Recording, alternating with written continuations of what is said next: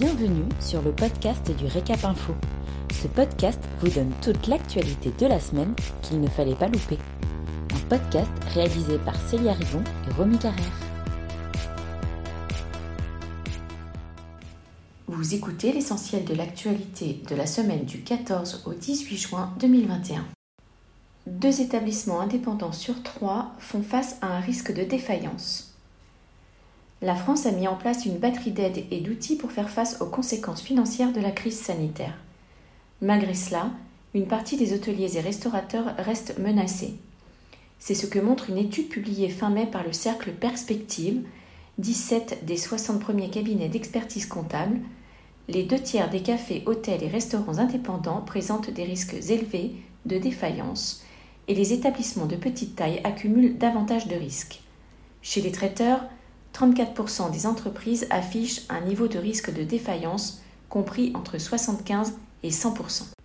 Face à ces résultats, Laurent Chapard, président du Cercle Perspective, appelle à, je cite, la mise en place de mesures toniques. Fin de citation.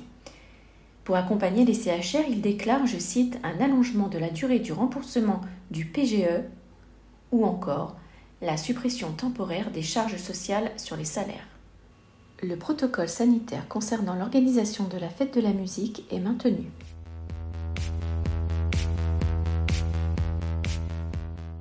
Plaza Athénée, Jean Humbert succède à Alain Ducasse. La rumeur allait bon train.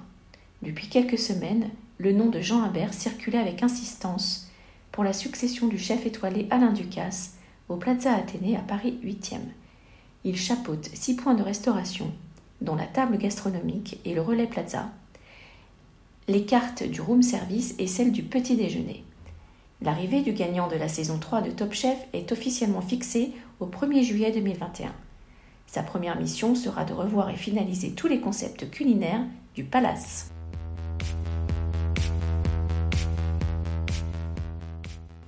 Fin du couvre-feu le 20 juin le Premier ministre Jean Castex a annoncé au terme du Conseil des ministres du 16 juin que le couvre-feu à 23 heures, qui devait s'appliquer jusqu'au 30 juin, sera levé dès dimanche 20 juin à 6 heures du matin. Autre nouvelle, depuis le 17 juin, la fin du port obligatoire du masque en extérieur, sauf dans certaines circonstances comme les regroupements, les files d'attente, les lieux bondés, les marchés, etc.